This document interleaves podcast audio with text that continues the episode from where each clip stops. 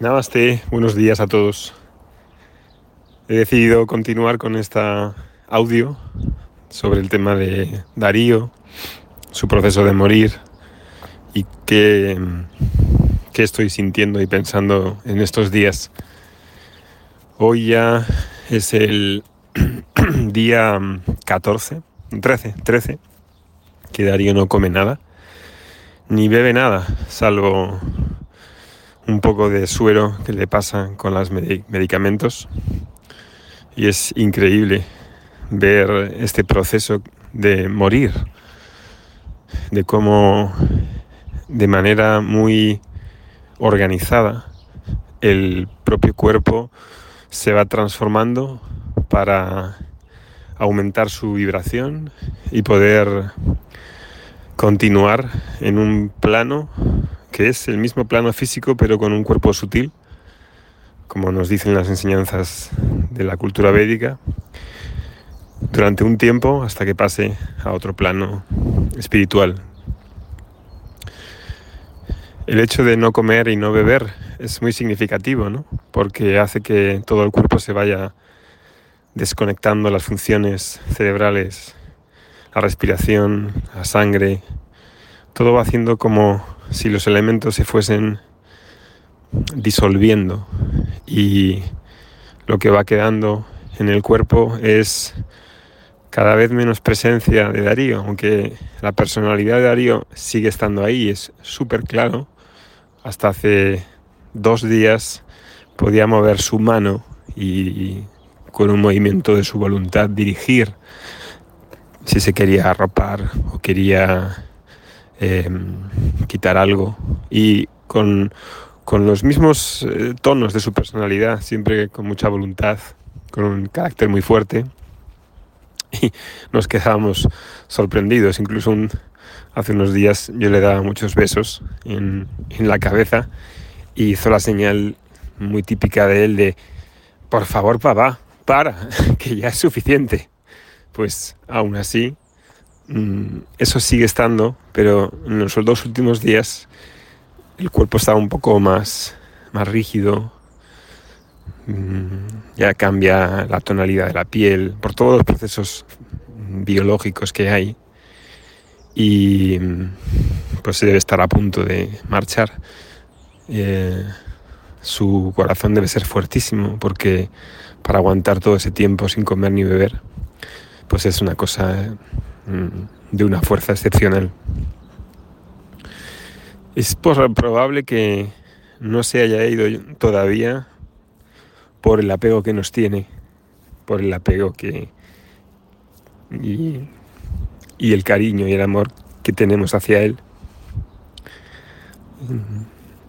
Han sido seis años prácticamente de, de estar con él todo el día. Es decir, no, ha sido una relación en los últimos años de típica. Hemos estado con él tantas horas juntos, mirándole, queriéndonos, abrazándonos, leyendo, viendo buenas películas, haciendo viajes, que el amor que, que tenemos los tres es, es enorme, ¿no? Es enorme.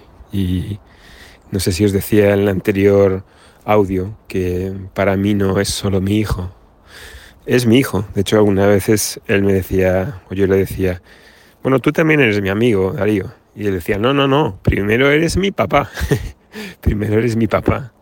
Y eso es lo que decía él, efectivamente no puede ser un amigo, no puede ser igual de amigo que con un amigo, pero la relación con él es tan especial por su belleza, por su pureza. Eh, siempre que ha sido desde pequeño, desde siempre, yo le he hablado de una manera como si fuese una persona que entendiese todo lo que yo quiero expresar, explicarle, enseñarle, mostrarle, compartir con él. Y esa relación hace que eh, para mí ha sido, yo creo que una de las conexiones más profundas que he tenido, que tengo en mi vida, eh, por, esa afinidad, ¿no? y esa disponibilidad de él para escuchar cualquier cosa, mm, de cualquier tema, o sea, de temas hasta filosóficos, teológicos, de Vedanta. Hemos visto tantos, leído tantos, tantos Puranas, la Biblia, tantas veces, la historia greco-romana, la mitología griega, que está tan versado en todas esas eh, imágenes, símbolos, que mm, por eso yo creo que los adultos profesores le quieren tanto, ¿no? Por esa interesa que tiene, eh, mm, esa forma de, de saber que no estás hablando con un niño pequeñito que tienes que cambiar el vocabulario y decirle las cosas fáciles y, y hacerlo todo como más, eh, más meloso, ¿no? Mm esa conexión tan fuerte quizá es la que hace que todavía no se haya ido y nos quiera dar un tiempo más. Pero está cerca y la verdad es que el proceso de morir, porque la muerte no existe, el proceso de morir es algo que todos deberíamos aprender lo antes posible, porque creo que este proceso nos ayuda a tener una visión mucho más objetiva de la realidad una visión mucho más panorámica, más completa del ser humano, de su contexto, de su mm, plan de vida y nos hace eh, realmente nivelar, eh, nivelarnos como humanos, mm, de modo que recurrimos a lo importante, a lo significativo, todas las tonterías, todos los apegos, aversiones, a lo material, a a lo superficial dejan totalmente de existir. ¿no?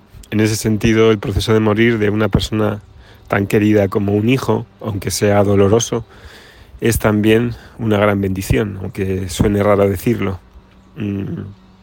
porque implica, implica el hecho de, poner en limpio eh, y sobre una superficie clara las cosas que ya sabías se aclaran más, los apegos que tenías hacia otras cosas se van, como decía, disolviendo y se ve la vida de una perspectiva más completa y menos materialista. Y en esa luz yo creo que tiene todo mayor sentido, cobra mayor vivacidad.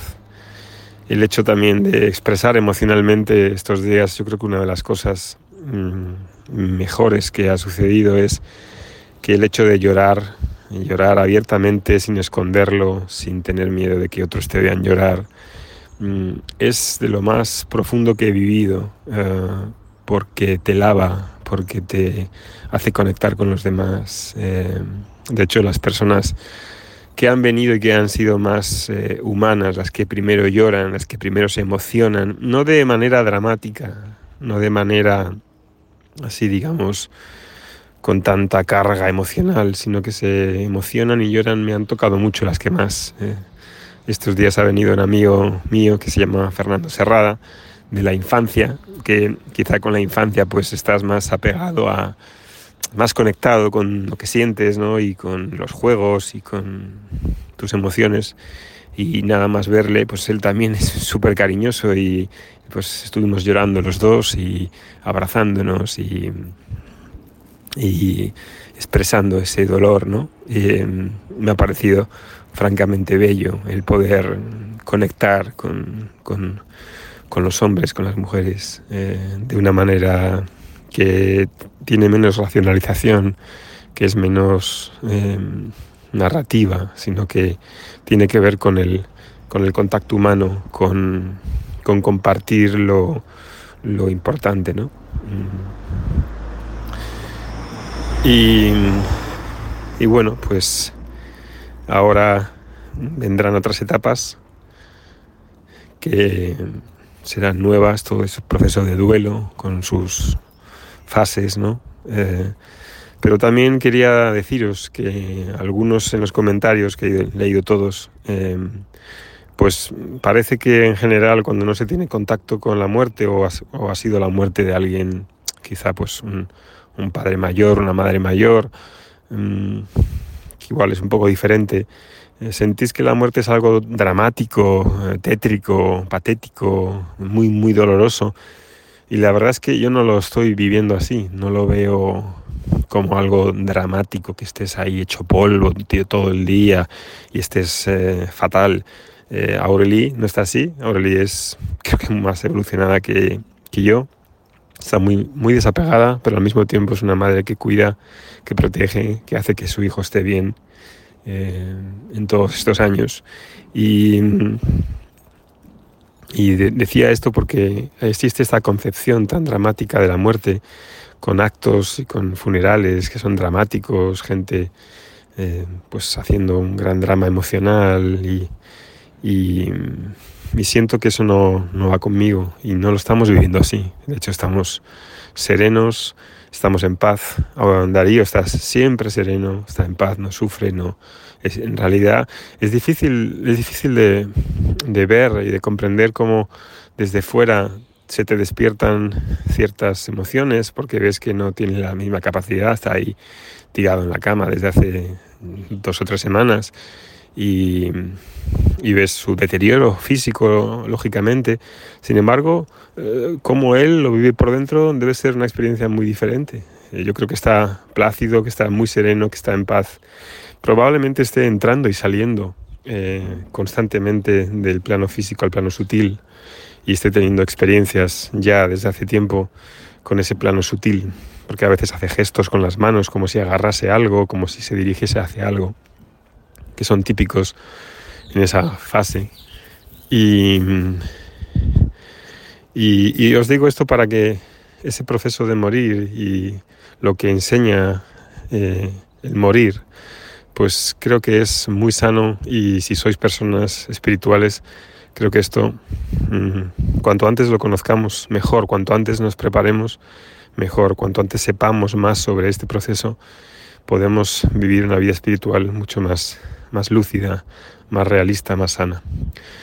Y como siempre tengo ese afán de, compartir, pues cuando me sienta bien, cuando sea su tiempo, probablemente me gustaría hacer algún tipo de taller en el que contase estas experiencias que estamos teniendo, esta profundización en, eso que llamamos muerte, que es un sustantivo pero que no tiene sustancialidad, porque ¿quién ha visto la muerte? ¿Quién...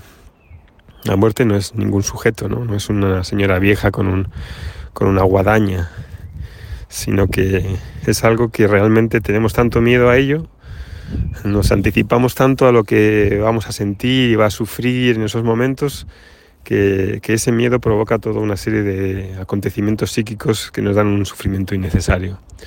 Cuanto más, más lúcido, más uno esté disponible para querer saber sobre ese proceso, mejor se vivirá con las personas que acompañemos y con nosotros mismos.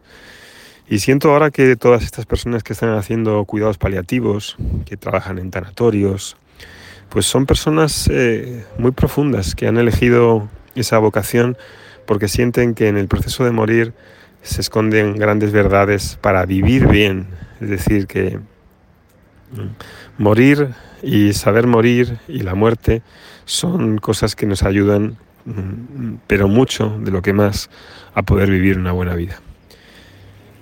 Bien, pues nada, mientras quedaba este paseo para airearme un poco, pues he querido transmitiros estas, estas palabras. Buenos días. Y, y nada, eh, Darío ya estará a punto, si Dios quiere. A veces hoy le he dicho, Darío, tienes que irte ya, o sea, no te quedes aquí más porque, porque yo no sé cómo estás haciendo para resistir ahí en ese cuerpo, ¿no?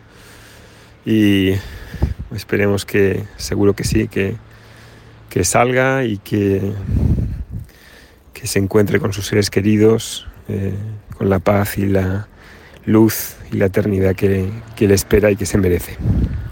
Un gran abrazo a todos. Harion. That's it.